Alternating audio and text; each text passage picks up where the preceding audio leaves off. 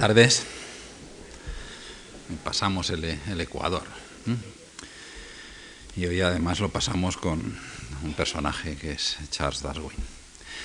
De muy pocos descubrimientos, teorías o científicos eh, se puede decir lo que eh, eh, es posible manifestar a propósito de Charles Darwin, que generó una revolución intelectual que fue más allá de, en su caso, los confines de la biología o de forma más general las ciencias naturales, provocando el, derrumbamiento de algunas de las creencias más fundamentales de su época. Creencias como la de que cada especie fue creada individualmente, a imagen y semejanza de Dios, se añade en algunas religiones. Si Copérnico separó a nuestro hábitat, la Tierra, del centro del universo, Darwin despojó a la especie humana del lugar privilegiado que hasta entonces había ocupado en la naturaleza. Depurada por el paso del tiempo, la idea básica de la teoría darwiniana de la evolución de las especies o de la selección natural es que no hay una tendencia intrínseca que obligue a las especies a evolucionar en una dirección determinada, que no existe una fuerza que empuje a esas especies avanzar según una jerarquía predeterminada de complejidad, ni tampoco una escala evolutiva por la que deban ascender todas las especies. Se puede hablar de, de evolución de esas especies, es cierto, pero se trata de un proceso básicamente abierto, sin final único. Si se trasladan especies a lugares diferentes y aislados, cada una de ellas cambiará sin referencia a las otras, y el resultado será, sería, un grupo de especies distintas, aunque filialmente relacionadas. Para que podamos apreciar mejor la novedad de las ideas introducidas por Darwin, antes de ocuparme de él, voy a referirme brevemente a las opiniones del naturalista, francés Jean-Baptiste Pierre-Antoine de Monet, caballero de Lamarck. Nos referimos a él como Lamarck que vivió entre 1744 y 1829. Permítanme, antes de nada, recordar los datos esenciales de su biografía. El menor de los ocho hijos de una familia aristocrática venida a menos, Lamarck se alistó en el ejército cuando tenía 16 años, abandonándolo por motivos de salud tras haber servido en la guerra. Estudió entonces medicina, aunque pronto se interesó por la botánica y la meteorología, introduciendo una técnica simplificada de clasificación de las plantas que le sirvió para ser nombrado en 1781 botánico del rey. En 1788 consiguió una plaza de ayudante de botánica en el Jardín de, Jardín de Plantas de París cuando la convención reorganizó este centro, transformándolo en el Museo de Historia Natural, creó 12 cátedras, adjudicando en 1793 a Lamarck las de animales inferiores. Entre 1799 y 1810 publicó los 11 volúmenes de sus anuarios meteorológicos y entre 1815 y 1822 los siete tomos de su Historia Natural de los Animales Invertebrados. Como tantos otros antes y después que él, Lamarck se planteó las preguntas que surgen de manera natural, casi inevitable a un espíritu medianamente, aunque solo sea medianamente inquieto. ¿Cómo han llegado a producirse las especies que vemos, al igual que otras que sin duda las han precedido? ¿Y cómo se han generado los diversos órganos que existen en los seres vivos, sean estos vegetales o animales? Él, Lamarck, sostuvo que eran las circunstancias. Las circunstancias las que introducían cambios en esos seres y que los nuevos caracteres adquiridos de esta manera se mantenían en la descendencia, convirtiéndose así en hereditarios.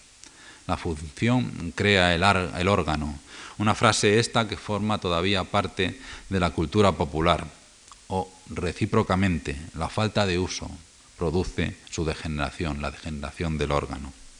El lugar en el que defendió con mayor claridad y ahínco sus ideas fue en un libro titulado Filosofía zoológica, publicado en 1809, en el que formuló las dos leyes siguientes, son la esencia de, de su pensamiento. La primera, en todo animal que no ha traspasado el término de sus desarrollos, el uso frecuente y sostenido de un órgano cualquiera lo fortifica poco a poco, dándole una potencia proporcionada a la duración de este uso, mientras que el desuso constante de tal órgano le debilita y hasta le hace desaparecer.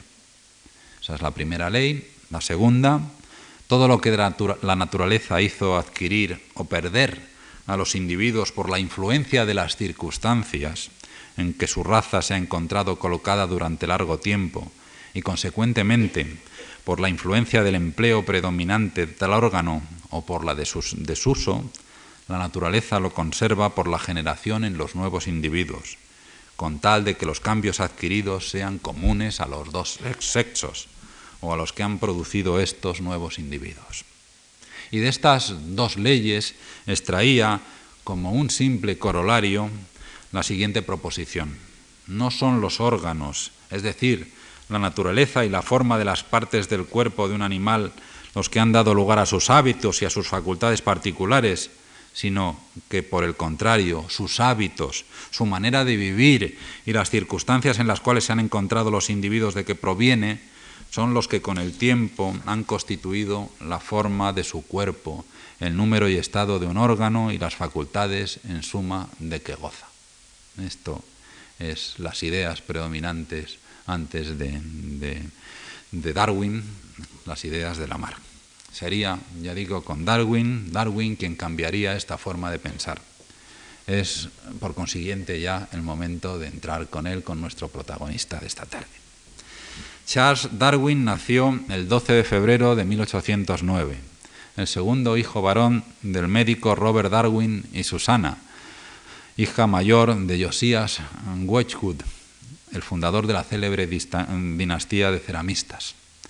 Fue siempre un hombre de medios, recuerden ustedes en nuestros personajes hasta, hasta el momento, Lavoisier lo fue, fue uno de sus problemas y que explican su final. Newton no, pero terminó siéndolo y en cualquier caso no fue un desheredado. Un desheredado en el siglo XVII no llega a estudiar en Cambridge, en el Trinity College. Fue, me estoy diciendo, un, hombre de medios y precisamente por ello pudo realizar la obra que llevó a cabo. Además, su abuelo paterno, Erasmus Darwin, médico próspero, además de poeta, filósofo y botánico, fue otro de los precursores de la teoría evolucionista. Su libro Zoonomía o las leyes de la vida orgánica, publicado a finales del 18, en 1794, contiene párrafos como el siguiente. Sería demasiado atrevido imaginar que todos los animales de sangre caliente han surgido a partir de un filamento vivo, con la capacidad de adquirir partes nuevas, dotadas con nuevas inclinaciones, dirigidas por irritaciones, sensaciones, voliciones y asociaciones, y poseyendo así la facultad de continuar mejorando mediante su propia actividad inherente y transmitir estas mejoras a, a su posteridad. Un mundo sin fin añadía eh, Erasmus Darwin. En cuanto a la educación que Charles eh, recibió, tenemos que en 1825 se matriculó en la Universidad de Edimburgo con la idea de estudiar medicina. En el 27 abandonó tal idea, al igual que la Universidad Escocesa, eh, trasladándose a la de Cambridge. ese cambio es, por otra parte, Edimburgo, Cambridge es frecuente, es frecuente en muchos de los científicos, de los filósofos naturales del siglo XIX eh, británico. Es el caso, por ejemplo, de, de Maxwell, es el caso de Kelvin, es el caso de tantos otros. Se trasladó, digo, a la de Cambridge con el propósito no demasiado definido de prepararse para entrar en la Iglesia de Inglaterra como sacerdote. Recuerden este hecho porque pues, es, significativo y tiene su, interés, su importancia. En Cambridge, sin embargo, eh, lo que hizo fue profundizar en los intereses, hasta entonces puramente amateurs, que había desarrollado en el campo de las ciencias naturales.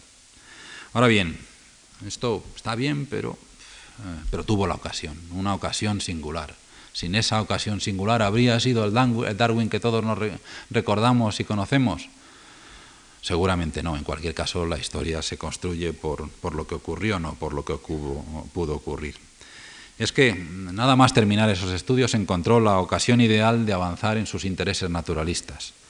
Fue aceptado como naturalista en el barco de, de Su Majestad, el Beagle, famoso Beagle, que zarpó del puerto de Portsmouth el 27 de diciembre de 1831.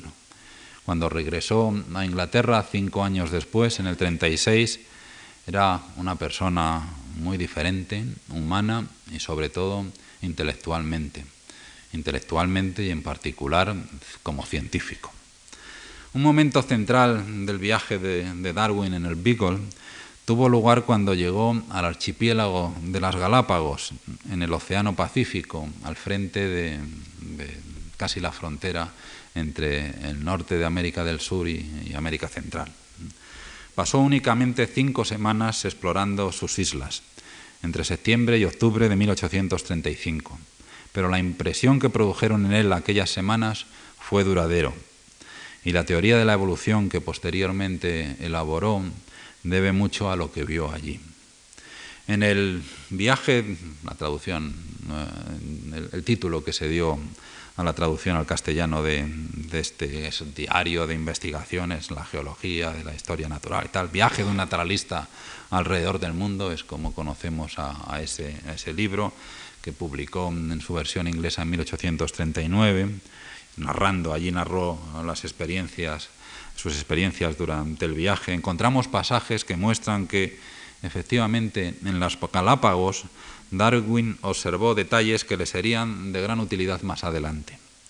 Aparecen eh, estas manifestaciones en la entrada iniciada el 8 de octubre de 1835, cuando llegó a la isla James, en donde permaneció ocho días. Ahora es Darwin escribiendo.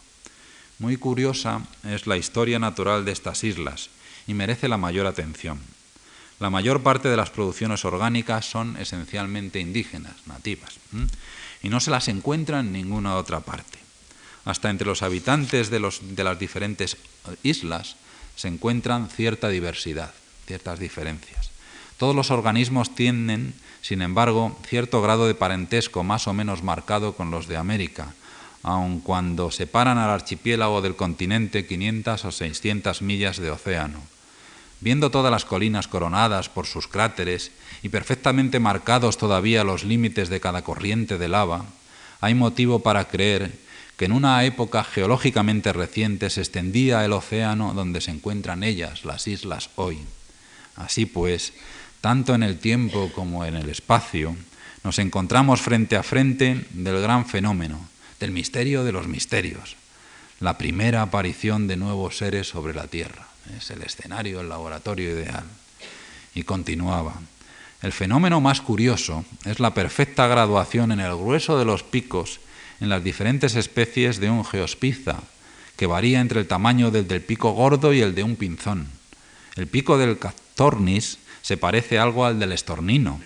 El del, el del cuarto subgrupo, Camarichunts, afecta en, cierto, en cierta forma a, la, del papagayo. Al considerar esta graduación, esta graduación y diversidad de conformaciones en un grupito de pájaros tan próximos unos a otros, podría creerse que en virtud de una pobreza original de pájaros en el archipiélago, se, había modificado una sola especie para llegar a fines diferentes.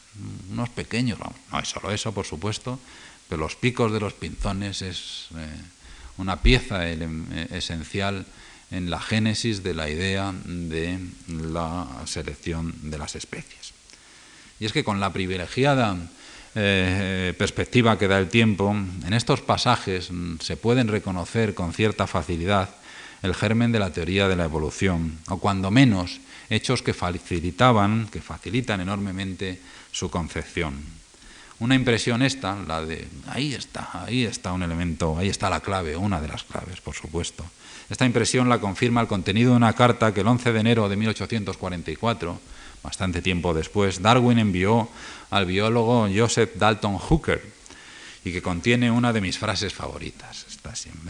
me, impresionó, Darwin escribiendo a Hooker, me impresionó tanto la distribución de los organismos de los Galápagos, de las Galápagos y el carácter de los mamíferos fósiles de América, que decidí reunir a ciegas toda suerte de hechos que pudieran tener que ver de alguna forma con lo que son las especies. He leído montones de libros de agricultura y horticultura y no he parado de recoger datos. Por fin han surgido destellos de luz y estoy casi convencido totalmente en contra de la opinión con la que empecé, de que las especies no son, y ahora es mi frase, es como confesar un crimen, inmutables. El cielo me libre del disparate de la marca de una tendencia al progreso, adaptaciones debidas a la paulatina inclinación de las especies, etcétera, etcétera. Eh, es como confesar un crimen, repito, me escribía. Siglo y medio después, todavía podemos imaginarnos cuáles debieron ser sus sentimientos ante la idea, más aún ante la evidencia que se imponía a su cerebro. Una idea que iba en contra no sólo de prácticamente todas las creencias científicas, o por lo menos generalmente eh, aceptadas hasta entonces, sino también algo que seguramente era mucho más doloroso para él, que iba en contra de las enseñanzas divinas. Más adelante volveré a esta cuestión, la de los conflictos emocionales que se debieron producir en el espíritu de Darwin. Ahora tengo que abordar otro punto, el, de, el papel que desempeñó en su obra la geología. La teoría de la evolución darwiniana adquiere su sentido principal en el dominio de la biología, de los seres vivos, pero para llegar a ella no es suficiente con los hechos que surgen en ese mundo. Es preciso también utilizar lo que les revela la naturaleza geológica de la Tierra. También en este sentido, el viaje en el Beagle constituyó una experiencia única para, Darwin y no solo por lo que vio, y vio mucho, sino porque fue entonces cuando se familiarizó con las ideas geológicas de Charles Lyell, Lyell, muchas veces en castellano decimos Lyell, pero bueno, Lyell, Lyell es lo mismo.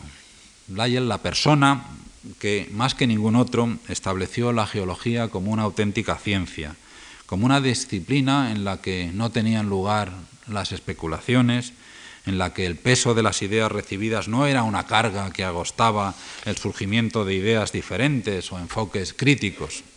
En particular, Lyell fue el principal responsable de que fuera aceptado el denominado principio de uniformitarismo, que mantiene que las rocas y las formaciones geológicas terrestres son resultado de procesos ordinarios que ocurren paulatinamente, día a día, sumando a la postre largos periodos de tiempo. En 1830, Lyell publicó el primer tomo de sus Principios de Geología. El tercero y último apareció en 1833. En aquel primer tomo, precisamente publicado en 1830, el año antes de que Darwin embarque en el Beagle, en aquel primer tomo aplicaba este principio del, del uniformitarismo a la explicación de muchas de las formaciones geológicas que había descubierto, que había observado a lo largo de sus viajes por Europa y América. Da idea de la influencia que llegó a ejercer esta gran obra, es una de las que, si adoptamos ciertos lenguajes, es la obra representativa de un paradigma, los principios de geología. La influencia que, ejerció esta obra eh, se ejemplifica con el que el propio Lyell llegase a ver trece ediciones de su libro.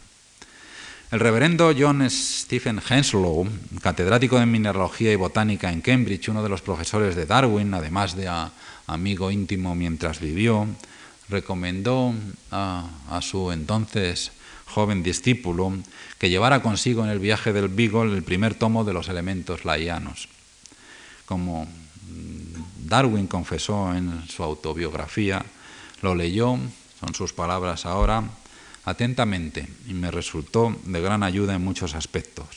El primer lugar que examiné, Santiago, en el archipiélago del Cabo Verde, me demostró claramente la maravillosa superioridad del método que Lyell aplicaba a la geología, en comparación con el de los autores de cualquiera de las obras que yo llevaba conmigo o que había, hubiera leído antes, o que hubiera leído, o que incluso que leyese después. Antes, antes de, escribir en su autobiografía, que ya es, pues, como una autobiografía es un regalo que quería hacer a sus nietos, no para que le recordasen luego eso que, es tan hermoso, que me recuerden, me recuerden de alguna manera. Pero antes de eso, mucho antes, en una carta que dirigió el 29 de agosto de 1844 al geólogo amateur y suegro, por otra parte, de Lyell, Leonard Horner, Darwin había manifestado que, son también las palabras del naturalista inglés, que siempre tengo la sensación de que mis libros salen a medias del cerebro de Lyell. Naturalmente sus trabajos geológicos de campo le llevaron a los fósiles y sabemos que el estudio de los fósiles constituye una pieza fundamental para cualquier historia natural, para cualquier, en definitiva, teoría de la evolución. También, por cierto, se interesó por los corales. Durante el último medio año escribía en abril del 36 desde Puerto Luis, en Mauricio, a su hermana Caroline, Caroline el tema de la formación del coral ha sido cuestión de particular interés para mí. Espero ser capaz de expresar algunos de los hechos desde un punto de vista más sencillo y conexo que aquel desde el cual se ha considerado hasta ahora. Siempre me ha parecido monstruosa la idea de que una isla lagunar de 30 millas de diámetro se basara en un cráter submarino de iguales dimensiones. De hecho, en 1842 publicaría un libro Arrecifes de Coral, es el título traducido al castellano, en el que sostenía que estas formaciones se formaron, se construyeron por crecimiento ascendente del coral durante la subsidencia gradual del lecho marino adyacente a las islas volcánicas. Fue, como vemos, Charles Darwin mucho más que el autor del origen de las especies. De hecho, es uno de los aspectos que yo no tengo hoy tiempo para, para destacar la gran cantidad de libros que, escribió. Fundamentalmente florecen, florecen y es una cosa que ustedes lo podrán entender perfectamente después de la lección que aprendió con su retraso en publicar sus ideas sobre la teoría de, la evolución. Después, a partir de, del final de la década de los años 50, tras el origen de las especies, empieza a publicar libros sobre orquídeas fertilizadas por insectos, movimiento y hábitos de plantas depredadoras, variación de animales y plantas bajo domesticación, el origen del hombre, la expresión de las emociones de los animales en los animales y en el hombre, plantas insectívoras, etcétera, etcétera. Todos estos que he dicho son títulos de libros de Darwin. Se podría decir, aunque no es correcto porque son, es, toda una construcción íntimamente unida, que si no hubiera escrito los, los, orígenes, todavía sería considerado como uno de los grandes eh, naturalistas de la historia, eh, comparable o superior a Aristóteles, a Buffon y a Lamarck. Yo creo que sin duda alguna superior. Tras su viaje en el Beagle, el prestigio de Darwin aumentó con rapidez incluso antes de que comenzasen a ser publicados los libros en que daba cuenta de los resultados de la expedición. Libros como los tres volúmenes de eh, los viajes en el, en el Beagle, de los cuales el tercero fue escrito por él mismo, la obra a la que ya me he referido, de los diarios de investigaciones, obra que no apareció hasta 1839, o la zoología del viaje del Beagle, dirigido, obra dirigida por el propio Darwin, o los tres tomos de la geología del viaje del, Darwin, del Beagle, junto como es mm, característico y habitual, norma obligada por otra parte, en, los, en las expediciones, las grandes expediciones naturalistas, o bien del 18 o del 19, estas terminaban produciendo un informe, en, normalmente una, una gran masa de, un importante número de volúmenes. Un acontecimiento importante en su vida fue su matrimonio. Un científico es también un ser, humano y en este sentido parecería una trivialidad señalar que, semejante acontecimiento fue para él un momento importante en su vida. Siempre lo es, como siempre lo debería, ser, a veces para bien, a veces para mal. Pero en el caso de Darwin lo fue especialmente ya que por motivos de salud pasaría la mayor parte de su vida en su finca familiar rodeado de su esposa e hijos. Él fue un enfermo crónico la mayor parte de su vida. Escribe con frecuencia, solo puedo trabajar, he podido trabajar dos horas hoy. Mm, dos horas, tantos libros, tantos, tantos, una obra tan, tan, tan colosal, solo con dos horas todos los días. Algo más sería, pero no mucho más. Hasta la fecha no está claro cuál fue su enfermedad. Fue en enero de 1839 cuando Charles se casó con Edma Westwood, una de sus primas carnales, también de, la familia de los ceramistas. Emma aportó al matrimonio no solo una fortuna considerable, sino todos los datos apuntan en esa dirección, una relación extremadamente armónica y gratificante. Hay un aspecto que conviene reseñar y que tiene que ver con la cuestión de los conflictos emocionales que se debieron producir en la mente de Darwin a, causa del encuentro ni fácil ni a la postre armonioso entre sus convicciones científicas y las creencias religiosas imperantes, en las que él mismo había sido educado y de las eh, que eh, también participó, un punto que ya he señalado, recuerden, y por eso tiene que ver, les he dicho, empieza, eh, entra en la Universidad de, Cambridge con la idea no demasiado definida de convertirse en, miembro de la Iglesia, en sacerdote de la Iglesia inglesa. Emma Darwin fue a lo largo de toda su vida una mujer profundamente religiosa y contempló con preocupación algunos de los desarrollos intelectuales de su esposo en este dominio. De hecho, fue ella la responsable de las omisiones introducidas en la edición que su hijo Francis Darwin, también un naturalista como su padre, hizo en la autobiografía que Darwin escribió, a la que me he referido, titulada Memorias de mi desarrollo, eh, del desarrollo de mi pensamiento y mi carácter. Omisiones que tienen que ver precisamente con las ideas religiosas a las que llegó Darwin y que no serían identificadas y restauradas hasta 1958, cuando una nieta suya, Nora Barlow, preparó, una edición completa de la autobiografía. Muy poco después de su boda, en febrero de 1839, Emma escribió a Charles una carta en la que comunicaba alguna de sus, le comunicaba alguna de sus preocupaciones al respecto. Puede decir usted por qué una mujer escribe a su marido. Sé, una, una más que plausible explicación es, es un tema delicado. Es, estoy más tranquilo escribiéndote lo que no diciéndotelo. Les leo. El Estado no está bien escrito, pero pues se entiende de todas maneras. El estado de pensamiento que deseo conservar con respecto a ti es Emma a Charles. Es sentir que mientras estás actuando conscientemente y deseando sinceramente y tratando de conocer la verdad, no puedes estar equivocado. Pero existen algunas razones que se me imponen y que me impiden que te pueda ofrecer siempre este apoyo. Me atrevo a decir que tú mismo a menudo has pensado en ellas antes, pero escribiré lo que ha estado en mi cabeza sabiendo que mi propio querido amor me perdonará.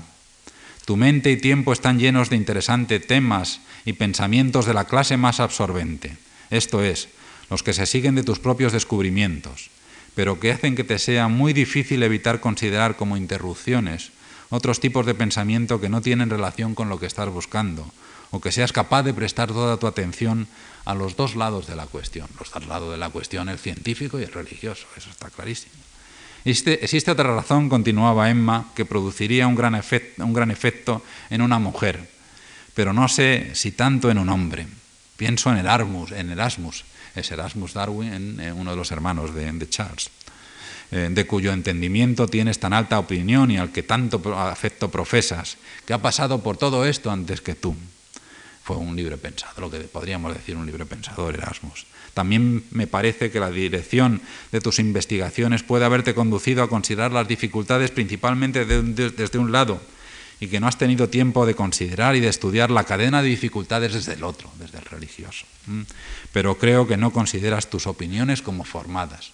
Yo pienso que eh, habría sido más correcto, me hago la ilusión, pensar que no consideras tus opiniones como formadas.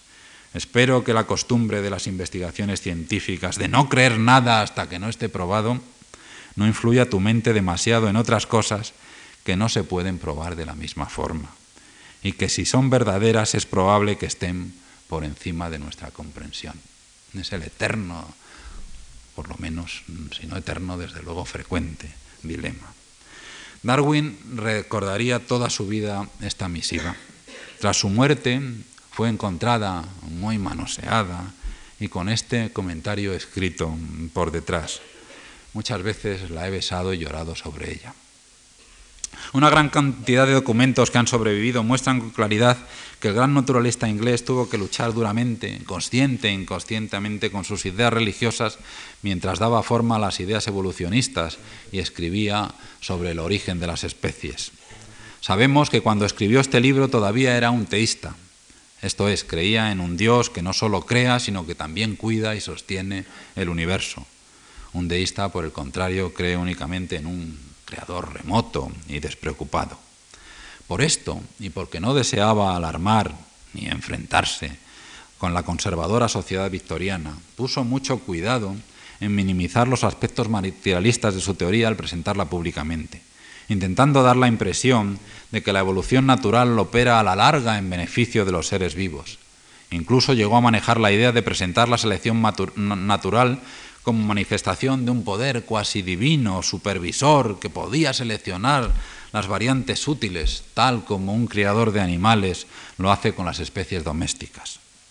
De hecho, algunos biógrafos de Darwin sostienen que en, las dudas, en las dudas religiosas producidas por sus investigaciones científicas se encuentra el origen de las tensiones emocionales que pudieron exacerbar su predisposición a trastornos estomacales y palpitaciones cardíacas, trastornos que, como he dicho ya hace un instante, le impedían trabajar durante largos periodos y que contribuyeron a hacer de él prácticamente un recluso en la casa georgiana de Down, un pueblecito situado a 25 kilómetros de Londres, en donde Charles y Emma Darwin vivieron desde 1842. Darwin murió en 1882. Vivieron 40 años. En algún momento después de haber compuesto su gran libro, o antes, mm, Darwin modificó dramáticamente sus ideas religiosas, rompió con el pasado, con su formación y tradición religiosas. Dos pasajes extraídos de su autobiografía, de la sección titulada Creencia religiosa, eh, que, como señalé, eh, su hijo Francis eliminó al publicarlas, muestran la radicalidad de esas ideas. Recordando épocas en las que al contemplar, por ejemplo, la grandeza de la selva brasileña, llegaba, sus palabras ahora, al firme convencimiento de la existencia de Dios y de la inmortalidad del alma, el autor de La origen de las especies escribía, ya próxima de hecho su muerte, cuando escribe la autobiografía, escribía, no concibo que esas convicciones y sentimientos íntimos tengan valor alguno como evidencia de lo que realmente existe. El estado mental que las escenas grandiosas despertaban en mí años atrás y que estaba íntimamente relacionado con la creencia en Dios, no difería en su esencia de lo que a menudo denominamos sentido de lo sublime. Y por difícil que sea explicar el origen de este sentido, mal puede ofrecerse como un argumento a favor de la existencia de Dios, pues no lo es más que poderosos, aunque indefinidos sentimientos similares evocados por la música. Refiriéndose a continuación al argumento de la extrema dificultad o casi imposibilidad de concebir el universo como resultado de la casualidad o necesidad ciegas, Darwin ofrecía una posible explicación que no se apartaba del razonar científico y que preludiaba la esencia de los argumentos de la sociobiología de la segunda mitad de nuestro siglo. Al reflexionar, de nuevo la palabra de Darwin, al reflexionar sobre ello me siento compelido a considerar una causa primera con, una mente racional análoga en, en cierto grado a la del hombre, y merezco ser llamado teísta. Pero entonces surge la duda. ¿Se puede confiar en la mente del hombre que, estoy convencido, se desarrolló a partir de una mentalidad tan primitiva como la que poseía el más primitivo de los animales, cuando infiere conclusiones tan sublimes? ¿No pudieron ser estas el resultado de la relación entre causa y efecto que aunque nos parece necesaria, probablemente depende solo de la experiencia heredada, tampoco podemos pasar por alto la probabilidad de que la inculcación constante de la creencia en Dios en la mente de los niños produzca un efecto tan pronunciado y quizás heredado en sus cerebros no totalmente desarrollados, que les resultan, que les difícil liberarse de su creencia en Dios como a un mono liberarse de su miedo y aversión a una serpiente. Pero retornemos al proceso del desarrollo de sus ideas científicas. Las experiencias que extrajo en el viaje de Beagle, lo que aprendió en libros como el de Lyell, al igual que sus observaciones sobre la evolución producida por la selección artificial en animales domésticos, fueron sin duda importantes para la formación de su teoría científica, pero todavía eran necesarios otros elementos. Uno de ellos lo encontró en las ideas del economista británico Thomas Robert Malthus. Recurriendo de nuevo a su autobiografía encontramos los siguientes pasajes. En octubre de 1838, dos años después de, volver a Inglaterra, 15 eh, meses después de haber empezado mi estudio sistemático, se me ocurrió leer por entretenimiento el ensayo de Malthus sobre la población.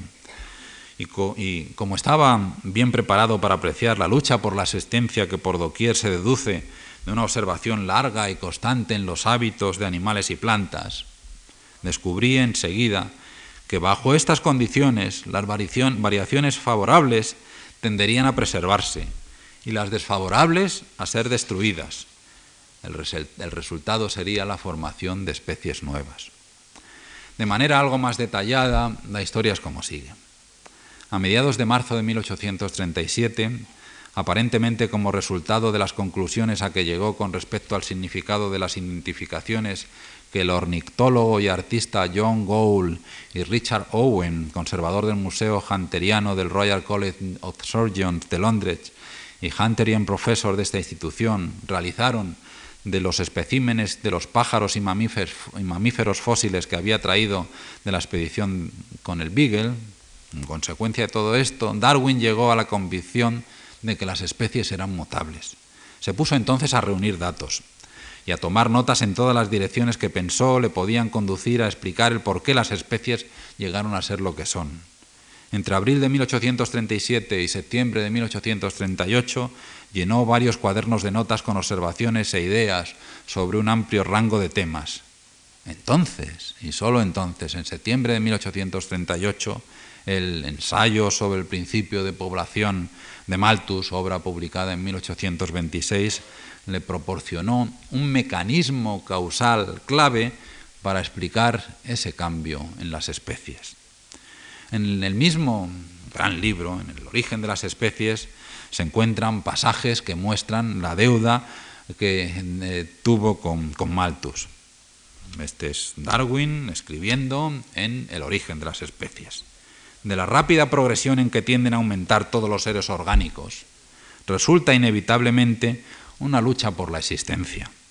Todo ser que durante el curso natural de su vida produce varios huevos o semillas, tiene que sufrir destrucción durante algún periodo de su vida, o durante alguna estación, o de vez en cuando en algún año, pues de otro modo, según el principio de progresión geométrica, su número sería pronto tan extraordinariamente grande que ningún país podría mantener el producto.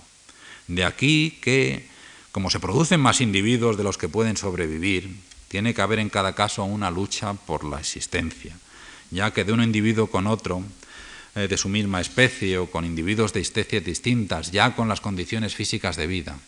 Esta es, añadía, la doctrina de Malthus, aplicada con doble motivo al conjunto de los reinos vegetal y animal, pues en este caso no puede haber ningún aumento artificial de alimentos, ni pueden ninguna limitación prudente por el matrimonio. Con la base teórica que le proporcionó Malthus, Darwin continuó tomando notas y explorando nuevas avenidas de pensamiento. En el verano de 1842 pensaba que sus investigaciones habían llegado a un punto tal que estaba preparado para escribir un esbozo de su teoría de las especies, basada en un principio al que denominó selección natural. Sin embargo, todavía pasarían 17 años hasta que el origen de las especies fuese publicado, aunque el esbozo de 1842 que pidió a su esposa, se conserva la carta, eh, que se encargase de publicar si moría antes de escribir la gran obra que planeaba, aunque ese esbozo, digo, coincide en gran medida con la versión final, que es el origen de 1859. La razón por la que pasaron tantos años hasta la escritura y publicación de sobre el origen de las especies es que el exigente espíritu de Darwin no se conformaba con algunos indicios, por muy claros que estos pareciesen. Deseaba estar seguro y así se convirtió en un infatigable, casi obseso, buscador de hechos, de detalles que completasen el gran rompecabezas que quería componer. Nada más y nada menos que la historia natural de la Tierra. En este punto reside precisamente su singularidad. Algunos, es verdad, antes que él, pensaron en la existencia de procesos evolutivos, pero únicamente o en general propusieron mecanismos imposibles sin prácticamente, además, datos que lo sustentaran sistemáticamente. Mientras que, por el contrario, Darwin poseía, disponía de un mecanismo plausible y de una enorme cantidad de datos que lo sustentaban. En este sentido, durante la década de, de, 1854 llevó a cabo estudios y experimentos de todo tipo, sobre, por ejemplo, hibridación, paleontología, variación y, clima y cría de palomas y otros animales domésticos, modos de transporte natural que pudiesen explicar la distribución geográfica de los organismos después del origen evolutivo de cada forma en una sola región. Un problema que a su vez le condujo a diseñar experimentos del tipo de cuánto tiempo podrían flotar las semillas en agua salada y después de germinar, si la semilla o si las semillas y los huevos pequeños podían ser transportados en el barro incrustado en las patas de los pájaros, o qué semillas podrían atravesar el sistema digestivo de un ave y sobrevivir. Su correspondencia, que la Universidad de Cambridge, en una forma que le honra, eh, no solo ha conservado, eso también su familia es responsable, sino está en proceso desde hace más de una década de publicar, han salido ya 11 gruesos volúmenes. Esa correspondencia da fe de lo intenso y diverso de sus intereses y pesquisas. Hace el favor si tienes la oportunidad cuando estés en Derbyshire de preguntar por mí a alguna persona, a, alguna persona de la que me hablaste, si la descendencia del pato azmiclado macho y el pato común hembra se parece a la descendencia del pato azmiclado hembra y el macho común. Preguntaba el 25 de enero de 1841 al clérigo y primo segundo suyo, William Darwin Fosk.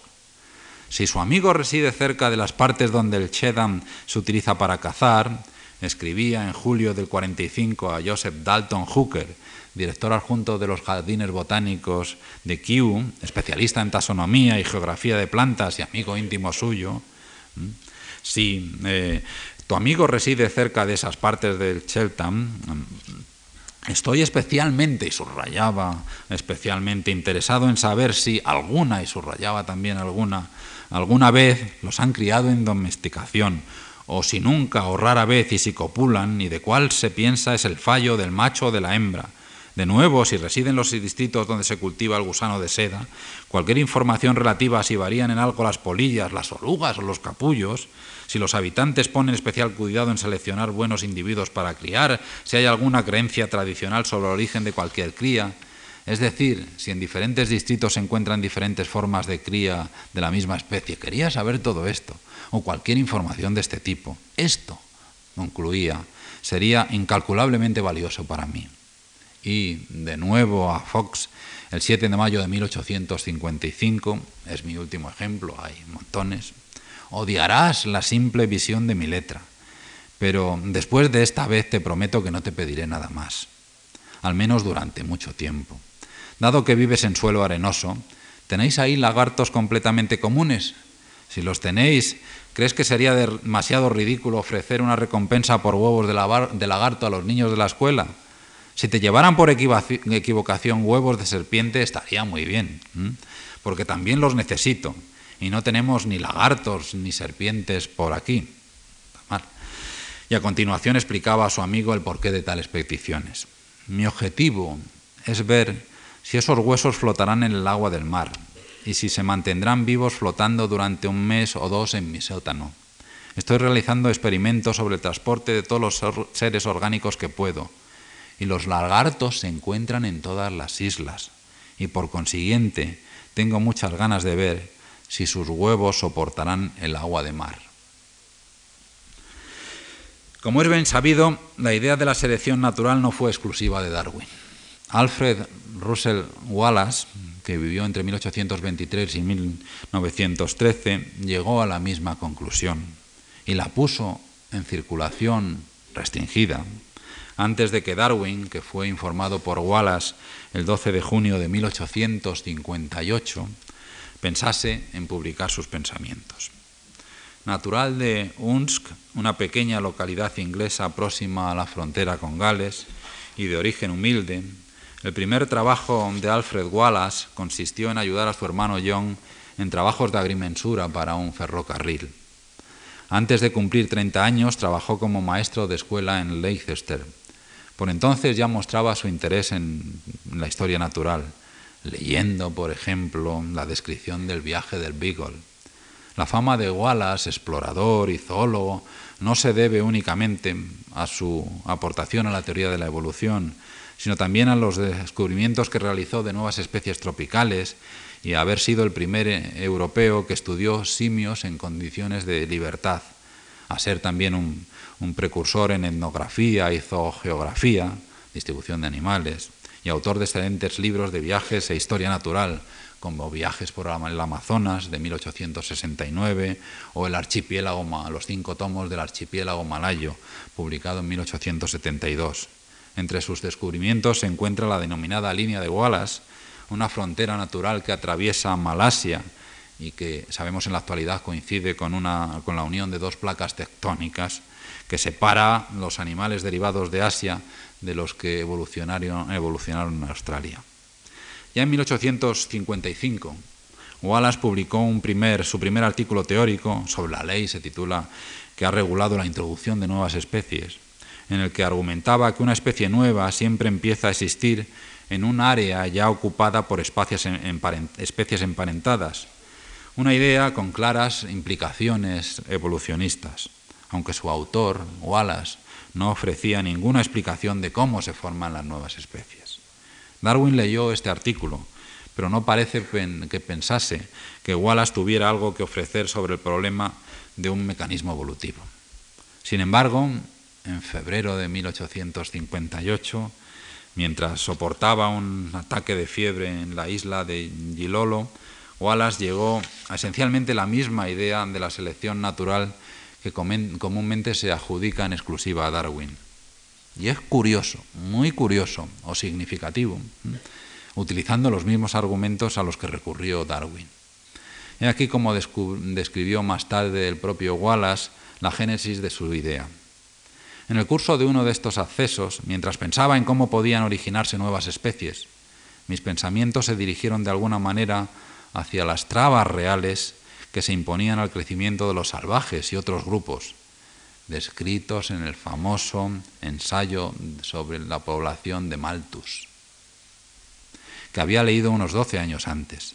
Estas trabas, enfermedades, hambrunas, accidentes, guerras, etc., son lo que mantiene la población en cifras bajas. Entonces, de pronto, brilló en mí la idea de la supervivencia de los más aptos, según la cual en cada generación los inferiores serían inevitablemente eliminados y los superiores se mantendrían. Y considerando el, cúmulo de variaciones individual cuya existencia me había mostrado mi experiencia como recolector, me convencí de que al fin había dado con la ley natural tan largamente buscada que resolvía el problema del origen de las especies. En las dos tardes siguientes la puse cuidadosamente por escrito a fin de enviarla a Darwin, al maestro ya reconocido de la ciencia de la historia natural, en el siguiente correo. Se trataba, lo que envió Wallace entonces a Darwin, del artículo sobre la tendencia de las variedades a alejarse indefinidamente del tipo original, es el título sobre la tendencia de las variedades a alejarse indefinidamente del tipo original. Cuando Darwin, se pueden ustedes imaginar, toda una vida, toda una vida, y recibes esto, recibes esto. Cuando Darwin recibió el manuscrito de Wallace, consultó inmediatamente con Lyell, quien le había advertido en el pasado que Wallace podía adelantársele, y con Hooker, mm, él también nos ha parecido. Ambos arreglaron todo para que el artículo de Wallace se publicara en los proceedings de la Sociedad Lineana, junto con algunos de los primeros borradores de, Darwin. Wallace, Darwin. El artículo de este, de Darwin, titulado sobre la tendencia de las especies a formar variedades y sobre la perpetuación de las variedades y especies por selección natural, costaba de un breve extracto de uno de sus manuscritos y de parte de una carta que había dirigido ah, en 1857 al botánico estadounidense y catedrático de Historia Natural en la Universidad de Harvard, el famoso Asa Gray, a quien conoció había conocido personalmente en la década de los 50, cuando este Gray realizó una visita a Kew. Gray se convirtió en el un amigo de, Darwin, el principal defensor de sus ideas en Norteamérica. A pesar de que no habría sido difícil que surgiesen recelos, especialmente por parte de Wallace, el carácter de este no provocó semejante resultado. De hecho, Wallace llevó su modestia hasta el extremo de titular el libro que luego escribió sobre la evolución, Darwinismo, una exposición de la teoría de la selección natural con alguna de sus aplicaciones. Lo publicó mucho después, en 1889, pero vean, Darwinismo, es el título que Wallace elige para su libro y lo publica en 1889, muerto Darwin ya. Darwin reconoció estos hechos. Como prueba, una, como prueba la carta que escribió a, su colega, a Wallace, el 6 de abril de 1859, cuando estaba a punto de, aparecer el origen de las especies.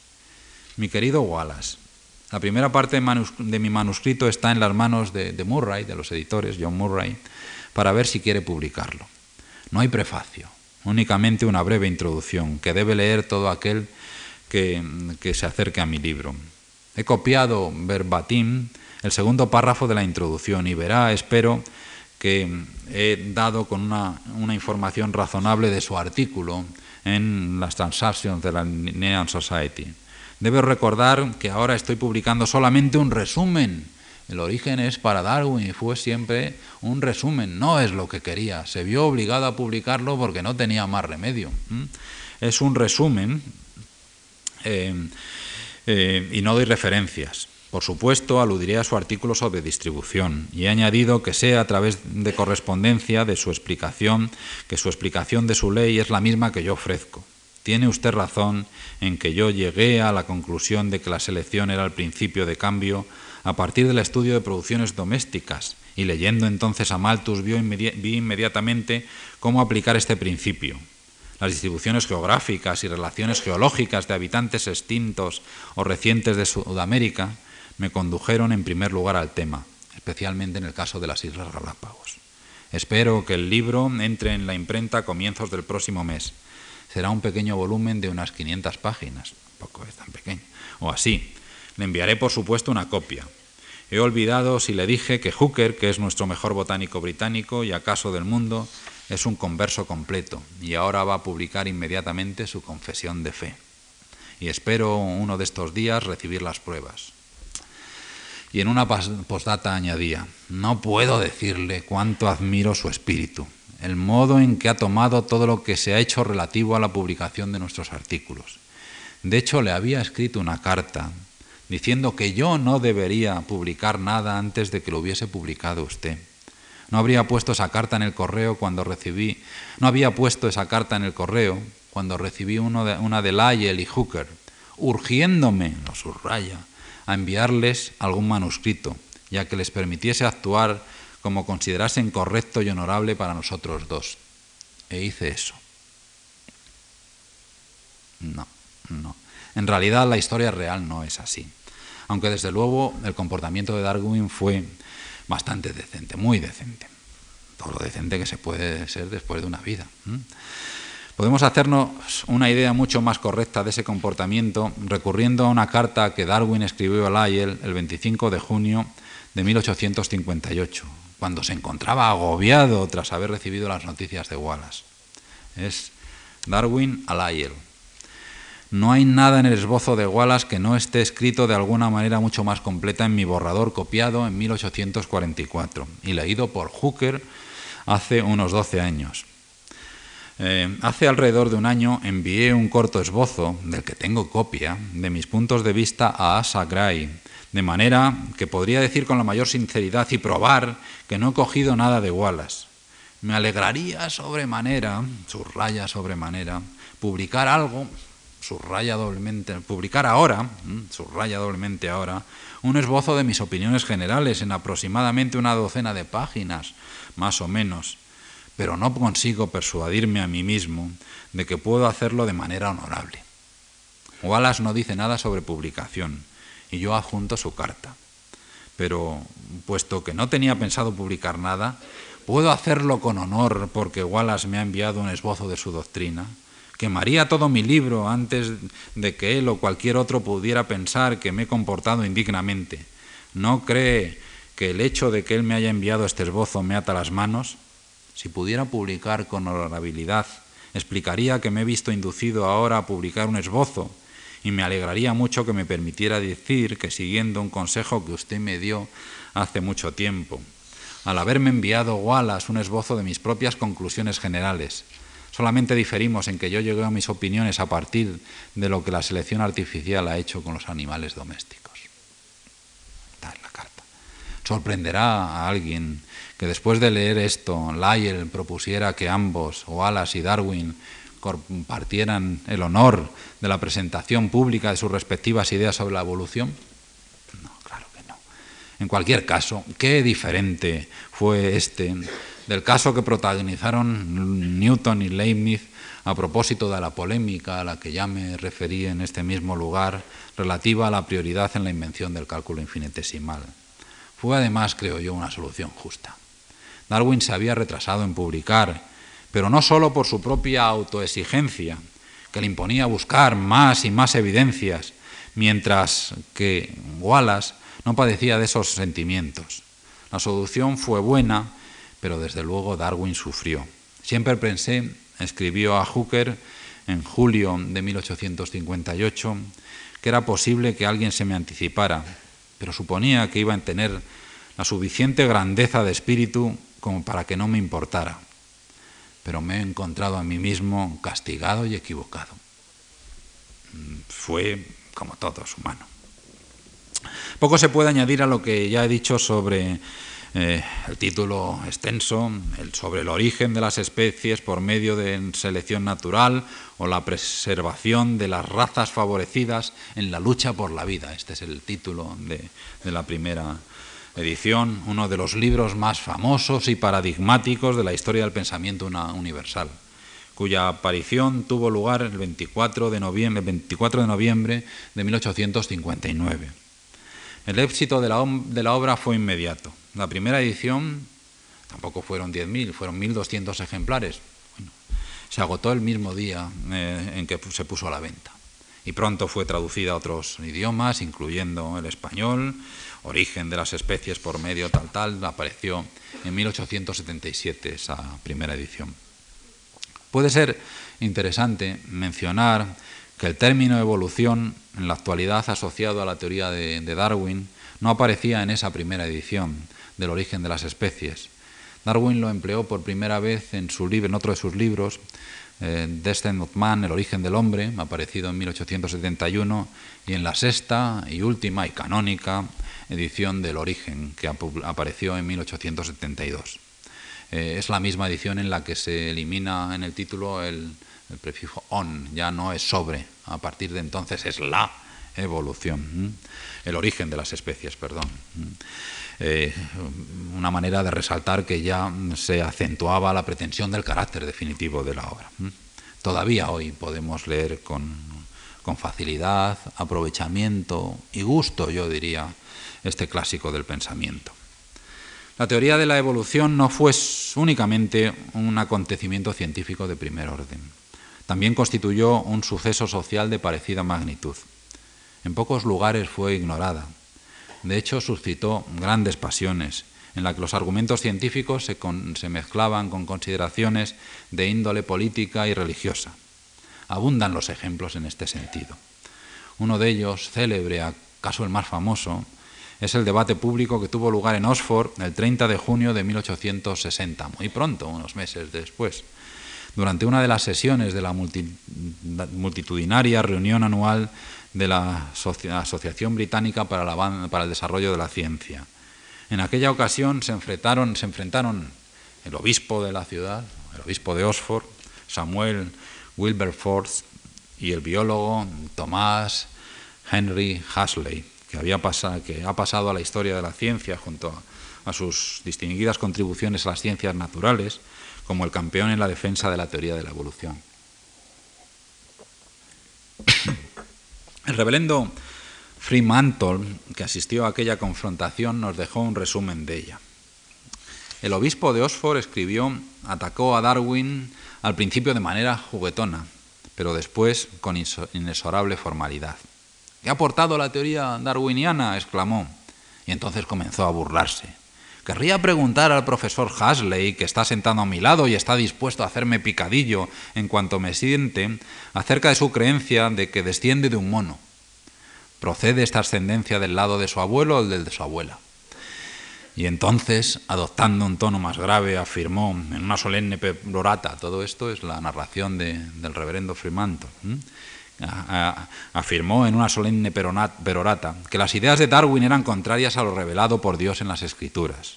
El profesor Hasley no tenía ganas de responder, pero fue solicitado y habló con su habitual penetración y algo de desdén. Estoy aquí solamente en interés de la ciencia, dijo, y no he oído nada que pueda perjudicar los intereses de mi augusto defendido, Darwin. Por último, con relación a descender de un mono, dijo, no sentiría ninguna vergüenza de haber surgido de semejante origen, pero sí que me avergonzaría proceder de alguien que prostituye los dones de la cultura y elocuencia al servicio de los prejuicios y la falsedad. Era un científico, pero dejaba cao a cualquiera, claro. Está claro que en la recepción de la teoría de la evolución darwiniana se mezclan, como ya decía, consideraciones de índole política y religiosa. Se explica así el que aunque nadie con algún conocimiento científico duda ya de que las especies han evolucionado a lo largo del tiempo, todavía hoy, todavía hoy existan lugares en naciones desarrolladas, algunas paradigmáticas, el paradigma de ese desarrollo, donde se discuta si debe ser obligatorio conceder un tiempo igual en las escuelas a explicar las tesis creacionistas que para hacer lo propio con la evolución de las especies.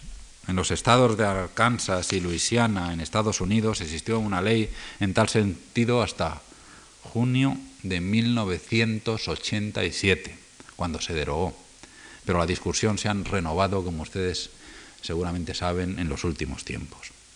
Otro de los lugares en donde se hace patente la dimensión ideológica de la teoría de Darwin es en lo que habitualmente se denomina, o algunos denominan, darwinismo social, que surgió de la fusión a finales de la década de 1870 de las ideas evolucionistas con un programa político conservador. Al elevar a la categoría de ley natural las virtudes tradicionales de la confianza en la capacidad propia, la austeridad y la laboriosidad, el darwinismo social gozó de un predicamento, de un favor especial entre, por ejemplo, los hombres de negocios estadounidenses. Sus defensores, que de hecho se basaron más en los escritos de Herbert Spencer, eh, llamado en ocasiones el filósofo de la evolución, que en algunos de sus escritos anteriores a los de Darwin argumentó en favor de tesis evolucionistas un poco mm, oscuras. los defensores digo que se han basado más en Spencer que en Darwin instaban a la implantación de la política del laissez-faire, dirigida a eliminar a inadaptados, ineficientes e incompetentes, reforzando de esta manera o imbricándose con los movimientos eugénicos tan populares en las últimas décadas del siglo XIX y primeras del XX. Uno de los portadores destacados del darwinismo social, William Graham Summer, de la Universidad de Princeton, sostenía que los millonarios eran los individuos más aptos de la sociedad y que merecían los privilegios de que disfrutaban. Habían sido seleccionados naturalmente en el crisol de la competencia. Andrew Carnegie y John Rockefeller estaban naturalmente de acuerdo con estas ideas y se adherieron a, concepciones similares que pensaban, proporcionaban una justificación a los excesos del capitalismo. Estaban encantados. Darwin. ¿eh? En general, la ciencia darwiniana fue, es, si uno siente el temor de decir será, utilizada con parecido fervor por programas políticos diferentes. Así, Karl Marx encontró el materialismo de Darwin, encontró en el materialismo de Darwin, lo que él pensaba era el materialismo de Darwin, la munición que buscaba contra el derecho divino de los reyes y la jerarquía social. La idea de que la evolución es una historia de conflicto competitivo casaba bien con su ideología de la lucha de clases. De hecho, Marx envió a Darwin un ejemplar de su obra principal, Las Capital, Capital, de 1867. Lo sabemos que este nunca la leyó. Sus páginas están todavía sin cortar. Mm. Tanto capitalistas como comunistas, como vemos, se consideraban darwinistas sociales. En un ensayo titulado La función desempeñada por el trabajo en la transición del simio al hombre, publicado en 1876, Friedrich Engels escribió, El trabajo es la primera condición básica de toda existencia humana, hasta el punto de que, en cierto sentido, deberemos decir que el trabajo creó al hombre. En primer lugar, el trabajo, y tras él, y por tanto con él, el lenguaje, estos fueron los dos estímulos más esenciales bajo cuya influencia el cerebro del simio se transformó gradualmente en el del hombre. Darwin habría estado horrorizado toda mi vida buscando, preguntándome acerca de los cirrípedos, si los huevos de, serpientes se pueden transportar a lo largo de, de, miles de millas y ahora pues esta secuencia lógica. Hay que señalar también y esto ya y termino, perdonen por la duración, que a pesar del, del, éxito del origen de las especies, la teoría de la selección natural darwiniana fue muy controvertida durante el final del siglo XIX, eh, desde el punto de vista científico. ¿eh? En realidad, abundaron los biólogos que eh, no se tomaron en serio el mecanismo darwiniano optando por muchos, muchos por diferentes ideas antidarwinianas o relegando a la selección natural como un factor secundario y puramente negativo. Detrás de este hecho se encuentra el fracaso de Darwin en convencer a sus contemporáneos de que la selección natural era un mecanismo adecuado para explicar el proceso evolutivo. Y es que Darwin descubrió el hecho de la existencia de la selección natural, o de la evolución de las especies y contribuyó notablemente a dilucidar la historia de esa evolución animal y vegetal, pero apenas pudo hacer más que vagas eh, referencias, sugerencias acerca de por qué surgen variaciones hereditarias entre organismos y cómo se transmiten estas de generación en generación. Es decir, carecía de una teoría de la herencia. Las teorías de la herencia que prevalecían por entonces sostenían ideas como la de que las características de los progenitores se mezclan en los hijos, pero si esto era así sería difícil explicar cómo podían mantenerse sin diluirse con el transcurso de generaciones las características favorables. La pieza de la que también carecía eh, Darwin era, pues, dicho de otra manera, la genética. De hecho, pudo haber dispuesto de la esencia de ella ya que el artículo fundacional del monje agustino Gregor Mendel, en el que éste formuló los principios básicos de la teoría de la herencia, a la que llegó, como todos ustedes saben, a través de los experimentos que realizó con guisantes en el jardín de su monasterio, en lo que hoy es Brno, en la República Checa, fue publicado en 1865. Pero las investigaciones de Mendel apenas fueron conocidas o desde luego no por Darwin. Y cuando fueron redescubiertas y comprendidas mucho mejor simultáneamente en 1900 por el holandés Hugo de Bries y el alemán Karl Correns, el autor del origen de las especies ya había muerto. Como les he señalado en algún momento, falleció en 1882. En realidad, para explicar la selección natural se necesita algo más que una teoría elemental de la herencia. De Bries manejó la idea de que las variaciones se producen debido a mutaciones genéticas, concluyendo que una mutación es un concepto de nuestro siglo, concluyendo que una nueva especie se origina de repente, a partir de una especie ya existente, sin preparación visible y sin transición. Pero desde este punto de vista, la selección natural podía perder muchas de sus funciones. De hecho, la integración de la genética clásica y molecular con la selección natural ha sido y continúa siendo un proceso, un programa de investigación complejo y desde luego todavía abierto. Utilizando técnicas de análisis de poblaciones, genéticos teóricos como Ronald Fisher, que en 1930 publicó un libro, un libro básico, Teoría genética de la evolución natural, de la selección natural, eh, demostraron, teóricos como Fischer, demostraron matemáticamente, aquí sí, matemáticamente, que la selección natural puede producir, actuando acumulativamente sobre pequeñas poblaciones, cambios evolutivos en la forma y en la función. Naturalistas como Julian Huxley, nieto, por cierto, de Thomas Huxley, otro de sus nietos también es muy conocido, Aldous Huxley. Por cierto, en la obra de Aldous Huxley, pues también como ustedes, en la obra que nosotros más recordamos, en las obras, eh, las ficciones o la ciencia, desempeña también un, papel importante. Naturalistas, digo, como Julian Huxley, eh, murió en 1975, o Ernst que no ha muerto todavía, aunque pues, cualquier día muere, uno nació en 1904, se interesaron por problemas de biogeografía y reivindicaron lo adecuado de las conclusiones que Darwin había extraído de sus estudios de las Islas Galápagos. Sus libros, Evolución, la síntesis moderna de Huxley y Sistemática y el origen de las especies de Mayr, ambos aparecieron en 1942, son considerados como dos clásicos en la fundación de la moderna teoría forma sintética del evolucionismo, también denominada simplemente teoría sintética o síntesis evolutiva en la que se subraya el papel de la evolución natural, la, adaptación y el estudio de la diversidad, como también es clásica la obra de Teodosios Dozansky, Genética y el origen de las especies, publicada en 1937. No todos aceptan, sin embargo, la teoría sintética. En la década de 1970, científicos como los paleontólogos Stephen Jay Gould y Niles L. Reye criticaron a la teoría sintética por apoyar una, en su opinión, infundada visión gradualista del cambio evolutivo. Según estos naturalistas, la evidencia fósil, como la revelada en el depósito de Burgess Shale, popularizado por Stephen Jay Gould, que es uno de los grandes escritores de temas científicos de nuestra época, en uno de sus libros, La vida maravillosa, depósitos como ese, esa evidencia fósil y la genética también sugiere ritmos de cambios considerablemente diversos, mostrando una discontinuidad evolutiva difícilmente compatible con el evolucionismo darwiniano.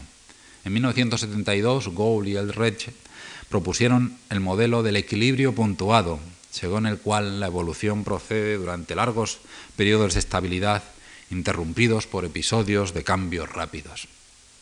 Sería imposible, no obstante, resumir en los estrechos límites de esta conferencia, ya demasiado prolongada, las múltiples tendencias y problemas del evolucionismo contemporáneo. Permítanme recordar, terminar recordando unas palabras de Ernst Mayr, a quien acabo de citar, que me parecen resumen cabalmente la situación actual.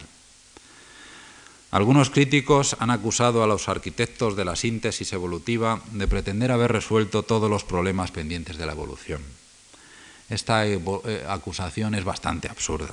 No conozco un solo evolucionista que afirme semejante cosa.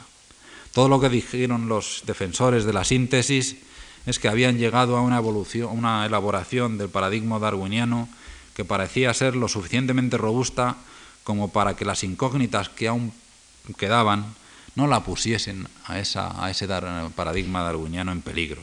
Nadie negó que quedasen muchas cuestiones sin, sin resolver, pero existía una sensación de que, independientemente de cuál fuera, de cuál sea la respuesta a estas preguntas, sería, será consistente con el paradigma darwiniano. Hasta ahora, en mi opinión, esta confianza no ha sido defraudada. Esta es, eh, por lo menos en lo que, yo pienso, la esencia de la investigación científica. Ideas fructíferas que son puestas a prueba a lo largo del tiempo, encontrándose en ellas limitaciones que abren nuevos caminos, que mantienen, al menos, al menos en las caso de las teorías verdaderamente importantes, algún tipo de validez. La teoría de la evolución de Charles Darwin, la teoría de la selección de las especies, es una de esas teorías. De hecho, es más que una teoría, es una visión de la naturaleza que todavía, por mucho que, tenga problemas que los tiene, es una teoría que todavía nos acompaña. Gracias.